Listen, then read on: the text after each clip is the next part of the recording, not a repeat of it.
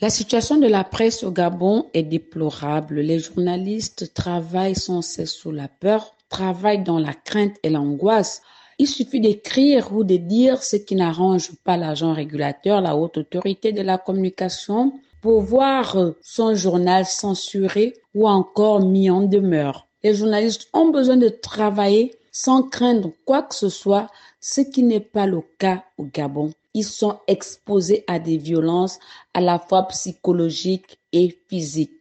Et à présent, comment ça se passe? Pour le moment, nous ne pouvons pas nous prononcer sur les conditions de travail, de sécurité des journalistes. Nous ne pouvons pas dire si la crainte sera accentuée ou inversée. Ce que nous espérons, c'est de travailler en toute liberté, c'est d'assurer notre sécurité. Et votre rédaction, comment peut-elle travailler?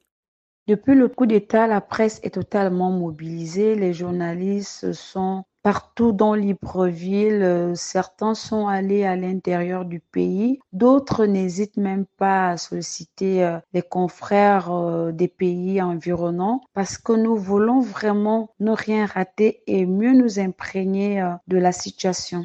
C'est à 4 heures du matin, heure où les Gabonais sont censés dormir, que les élections ont été proclamées. Dès cet instant, les journalistes ont compris qu'il y avait un problème et le matin, ils se sont mobilisés pour aller couvrir les événements.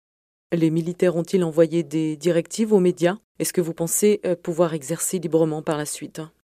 Les médias n'ont reçu aucune directive de la part des militaires. Ce que nous attendons des militaires, c'est qu'ils assurent notre sécurité, c'est qu'ils nous laissent travailler librement et qu'il y ait une meilleure communication entre eux et les journalistes.